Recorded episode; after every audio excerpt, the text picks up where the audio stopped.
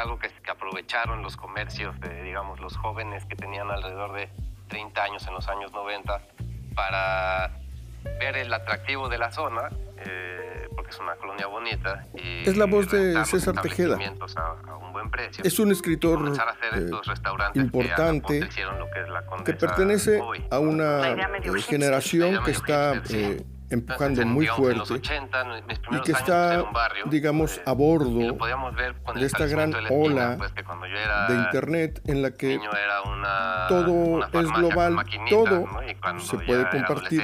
bar, todos se pueden ser discípulos y todos pueden ser maestros. Es una nueva nosotros manera de enfocar eh, la escritura, la de casa, César pues, Tejeda, cero a los 27 y es eh, eh, maestro de muchísima gente unos, eh, a través de, de Doméstica, una de las eh, plataformas más llamativas en nuestro, en nuestro idioma.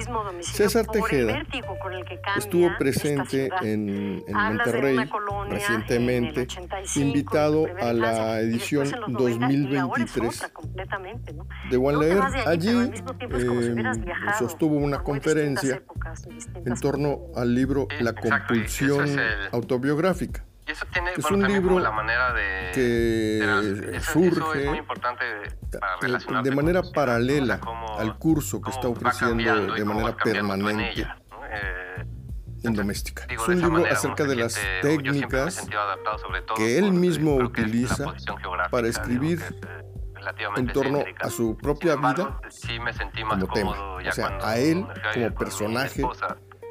de sí mismo. Eh, Es Nos fuimos a la un colonia Escandón, que es vecina, pero tiene. pues es un escritor que sigue siendo un cuenta barrio. con un prestigio zapatero, creciente ¿no? La Exacto, la- y al que digamos, nos parece el fuerte ¿no? de la- que la vale la llama, pena Sí. escuchar. Sí, tenemos Es esto que digo, en César la misma Tejeda. manzana tenemos todos los comercios ¿no? que, que necesitamos para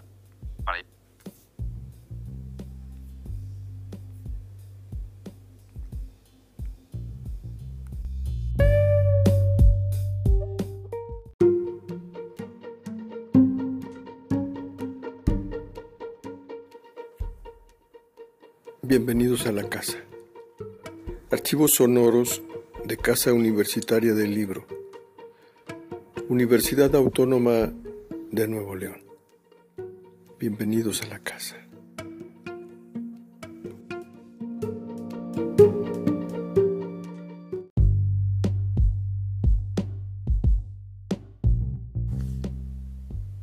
En la primera parte de este podcast, César Tejeda abordó eh, cuestiones relacionadas con la recuperación de la infancia, eh, la mirada eh, analítica para la gestión de textos autobiográficos y el psicoanálisis, particularmente el psicoanálisis lacaliano, tal y como lo ejerce Néstor Brownstein. Acá, en la, en la segunda parte del podcast, se comienza por eh, abordar a un autor importantísimo dentro de la lengua eh, alemana, pero casi, casi eh, olvidado, Stefan Zweig.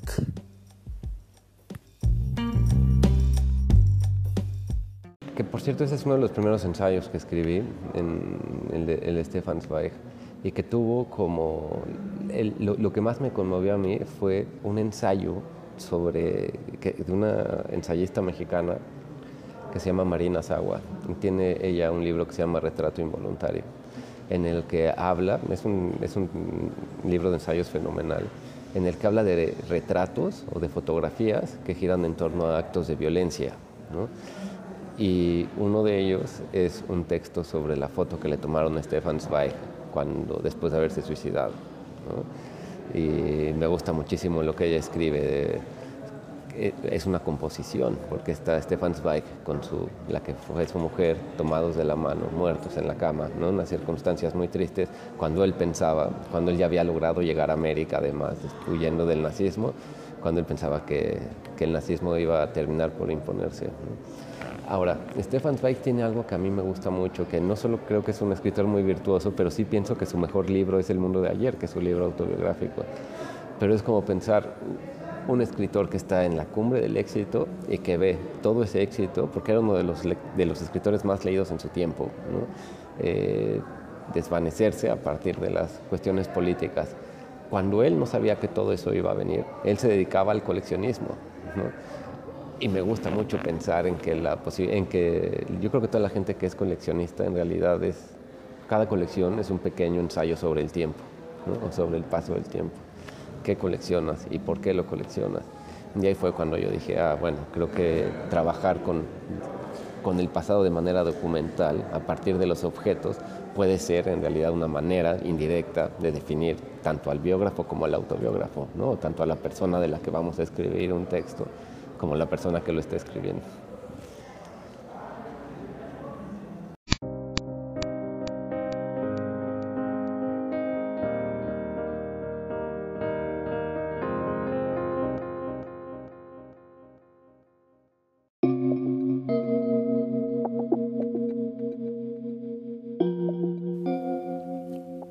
Tanto en su libro como en su taller de doméstica, César Tejeda eh, plantea la cuestión de investigar la propia historia, los propios pasos andados para arrancar con el proceso de escritura, eh, haciendo una especie de tejido entre las cosas que ocurrieron o su representación y todos aquellos eh, procesos creativos que se puedan ir aplicando sobre la marcha y que permitan reorganizar la experiencia, reinventar la experiencia para construir un, discurso que sea dueño de una estructura propia. O sea, no se trata simplemente de contar, sino que se trata de crear sobre la base de la experiencia. Por eso es que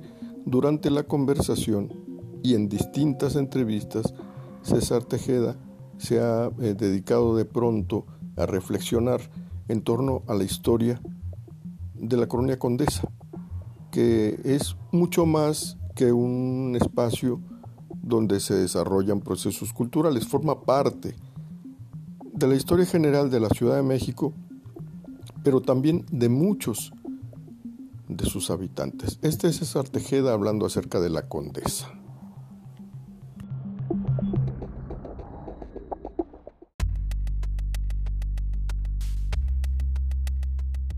Colonia que tiene varias características. La primera es que es una colonia muy bonita. Eh, es una colonia hecha en el porfiriato, que tiene toda esta idea de camellones y parques. Es una colonia muy arbolada, es una colonia con casas antiguas muy bonitas. Y bueno, y siempre, siempre ha tenido esa, y, está muy bien ubicada en la Ciudad de México, es una colonia céntrica, está cerca de prácticamente todos lados. Ahora, algo que tiene, o su peor, eh, su peor característica es que está sentada en eh, un territorio, si tú vieras el lago, el famoso lago en el que se asentó la Ciudad de México, la colonia condesa queda exactamente en la parte en donde estaría el fin del lago y el comienzo de la tierra, que es una parte muy lodosa.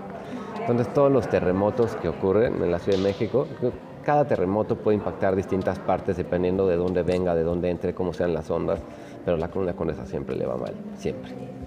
Eh, entonces, en el 85, digamos que si en el 84 la colonia condesa era una colonia de clases medias altas, en el 85 se vino abajo, se cayeron varios edificios, la colonia se vino hacia abajo y paulatinamente, hacia los 90, que seguía siendo una colonia barata, eh, comenzaron a llegar muchos intelectuales y personas que vieron ahí un lugar cómodo y feliz para vivir. Entonces tuvo un boom se volvió como una especie de centro cultural eh, con muchos cafés. Y eso, que otra vez se volvió como ese otro nuevo apogeo, vino hacia los 2000 a tener una decadencia, porque tú sabes que en donde hay muchos bares pasan muchas cosas, hay eh, cosas ilícitas, etc. Y bueno, y después vino el terremoto del 2017 que volvió a, a ser muy duro con ella. A pesar de todo lo que te digo, es el barrio en donde crecí, es el barrio que más le tengo cariño en la Ciudad de México. Y cuando escribí mi primera novela, que en realidad es una comedia romántica muy poco ambiciosa y que digo que me gusta como parte de mi historia personal, pero que, que ya me daría mucha pena volver a leerla. Eh, me pareció que era el escenario ideal para, para ver qué es lo que pasa ahí, ¿no? Como esta, esta clase media que, como tú sabes, es... Eh, está llena de prejuicios, ¿no? el personaje protagónico es un personaje prejuicioso con, eh, con todos los privilegios del mundo, incapaz de verlos, eh, muy testarudo, muy tonto, muy... Y yo pensé que ahí es en donde tenía que ocurrir su historia, ¿no? Pero bueno, pues sí, esa es la historia de la condesa.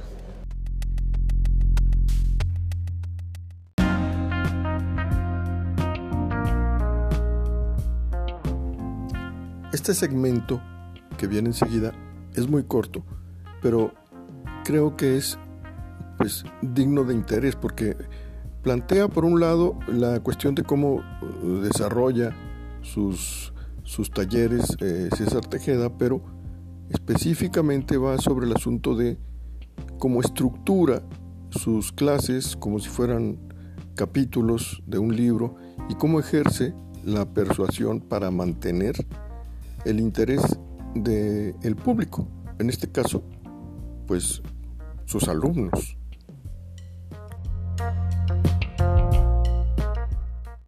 Mm, fíjate que en realidad de la parte de... Cuando yo comencé a dar clases de creación literaria a un grupo de primer semestre en una escuela de cine que se llama Arte 7, y ahí encontré algo muy, que me dio muchísima felicidad y es que planear el curso, o sea, digamos que los primeros dos años que los primeros dos semestres que di clases ahí, planeé el curso como si fuera un libro. Es decir, me dio la misma satisfacción de pensar, a ver, ¿cómo puedo construir que un grupo de, imagínate, ahí en Arte 7, pues no, es la única carrera, es la única materia que no tiene que ver con cine, la que yo doy.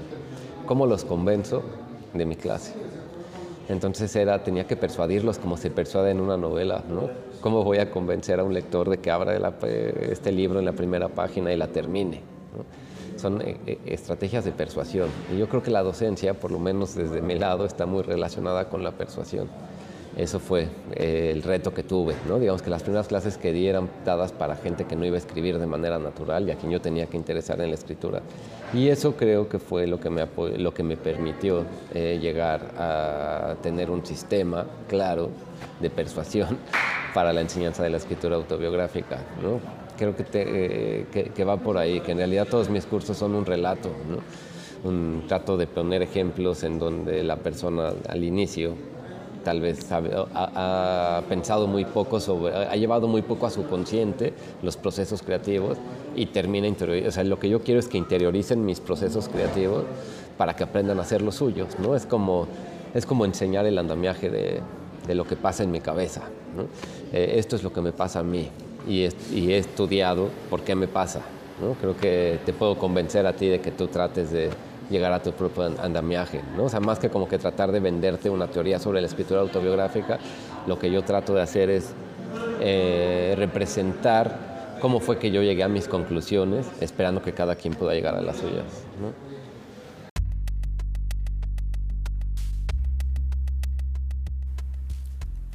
Como ustedes se darán cuenta, eh, esta grabación tiene niveles muy distintos de registro y de volumen.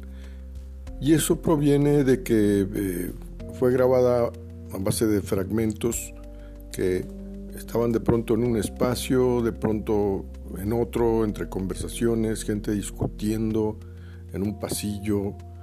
Se fue armando sobre la marcha y eso es lo que le da una pues gran diversidad al registro, incluso a la calidad del audio de estas grabaciones, pero eso forma parte también de la aventura creativa de este podcast que alude, por cierto, a la aventura creativa de César Tejeda y dentro de, pues es, ese eh, gran paisaje de su aventura creativa está el asunto de la evolución de su libro, la evolución de este libro de la compulsión autobiográfica, que eso es lo que va enseguida.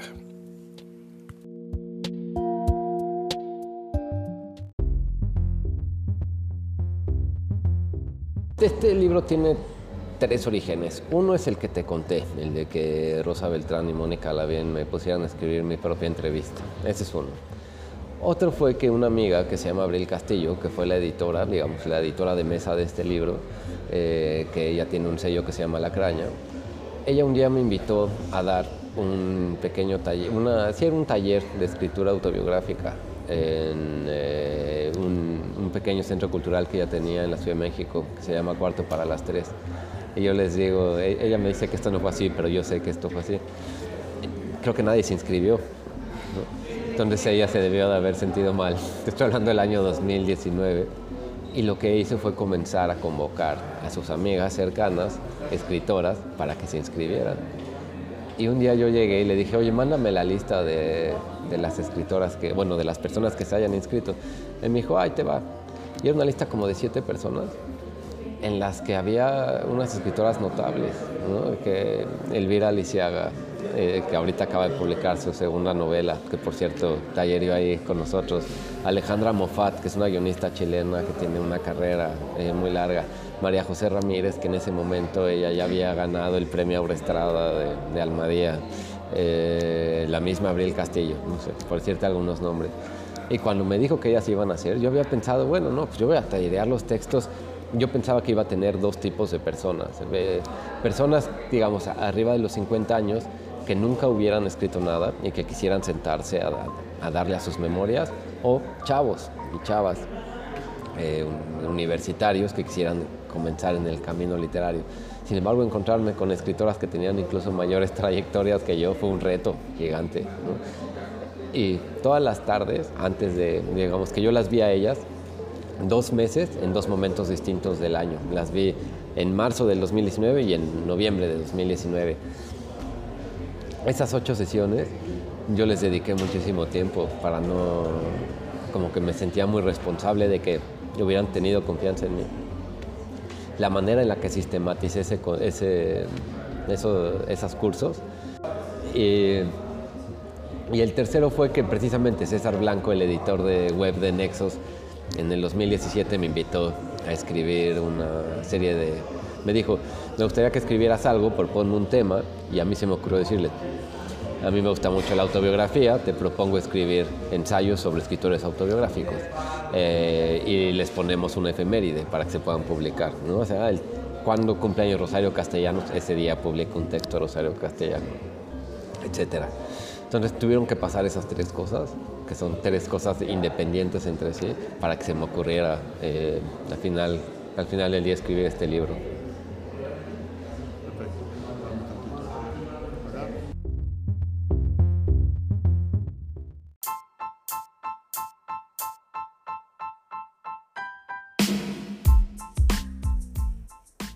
Y en el siguiente fragmento, César Tejeda se, le pedimos, le pedimos que nos hablara acerca de cómo vive, cómo ha vivido él su experiencia como maestro de doméstica. Esta es su respuesta. Lo que pasa es que ellos ya tienen muy estandarizado una, un protocolo. Es decir, ellos me envían a mí un cuestionario eh, en el que me orientan en el orden en el que yo debo de ir dosificando los conocimientos que ya tengo. Son como guiones preestablecidos que uno rellena con su conocimiento. Así que ese es, eso es en realidad el secreto de Doméstica, es que son unos genios de la pedagogía, ¿no? de la pedagogía en línea. Ellos lo que buscan es gente que pueda llenarlos, que, que pueda, digamos, que llenar esos grandes machotes. ¿no? Ahora, no te digo, no me decían a mí nada de lo que ellos me enseñaron a mí a dar un curso en línea. ¿no? Lo primero es que ellos te dan documentos a ti que te enseñan a ti a dar un curso en línea y ya con eso puedes construir el tuyo. Es larguísimo. Yo me tardé casi un año en preparar el mío. Eh, para que te hagas una idea, el documento base tenía 80 cuartillas. Entonces a mí el curso de doméstica me tomó lo que me hubiera costado escribir un libro de 80 cuartillas. Eh, en realidad son procesos que ya están muy estandarizados. Ahora, ¿qué sorpresa grande te has encontrado allí? Estoy llegando ahí porque sé que a los periodistas no se les ocurre, pero a mí sí, a otros periodistas no se les ocurre, pero a mí sí. ¿Cuál es la sorpresa más grande, el desconcierto más grande, la incertidumbre más grande que has encontrado en este curso? No, lo mejor ha sido los textos que he descubierto, ¿no? O sea, hay, más o menos está establecido de esta manera. Yo les propongo ejercicios a todos los que lo tomen. Sin embargo, yo no me meto a revisar todo porque eso sería una cantidad que es muy difícil manejar, ¿no? es muy difícil comprometerme a leer tanto de tantas, de tantas personas. Pero muy pocos, no sé, por decirte, 20 personas en lo que de los dos años que lleva el curso en la red han terminado un ejercicio que yo les propongo. Ahora, ese ejercicio está pensado a partir de todo lo que yo ya enseñé. Entonces, este es como una especie de examen final, o por decirlo como, te voy a proponer un ejercicio en donde puedas incorporar todo de lo que hablamos a lo largo de, estos periodos. Y he encontrado unos textos prodigiosos, ¿eh? así gente que escribe muy bien y que me ha sorprendido muchísimo. Digo, yo creo que esa ha sido la mayor sorpresa, que, que, me encuentro con que el ejercicio que yo propongo termina siendo un reto valioso ¿no? para las personas que toman el curso.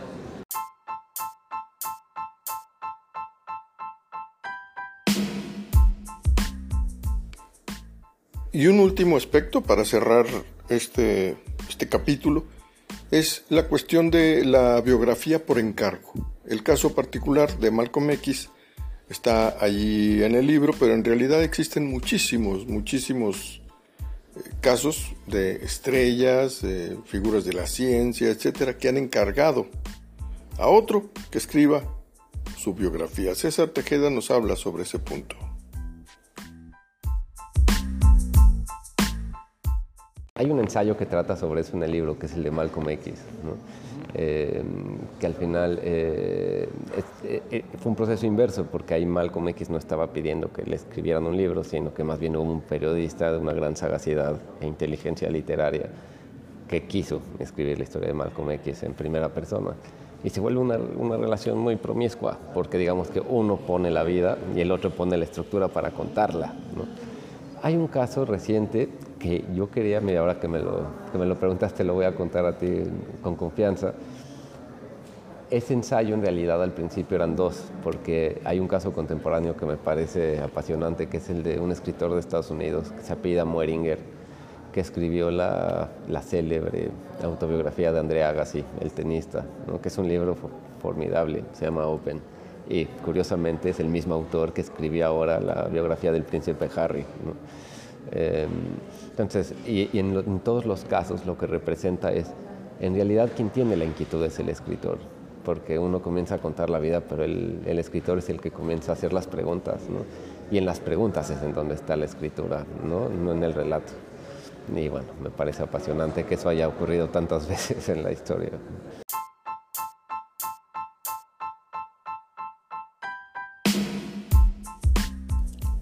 Y por último, un boceto acerca de Mónica Lavín. Es, nada, es mi maestra y, es la persona más importante.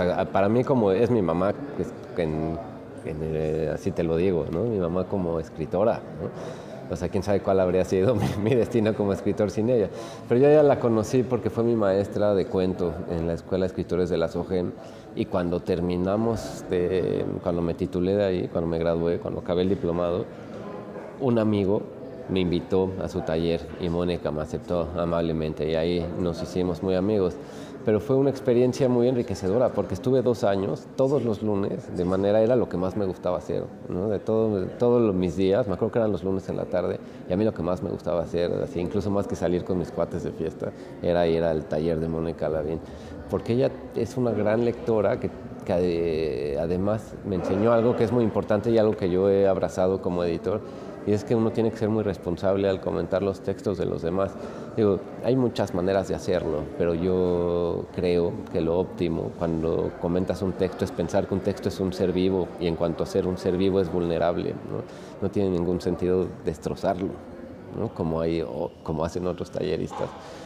Y creo que en el cariño y en la inteligencia se puede guiar muy bien un texto y eso es algo que aprendí de ella. Y por fortuna ahora que me lo, o sea, la, había dejado de verla toda la pandemia, hace poco me la encontré en una presentación y, siempre me ha parecido una, una persona muy generosa, con una, una, gran lucidez intelectual, muy buena escritora y una excelente maestra de escritura creativa.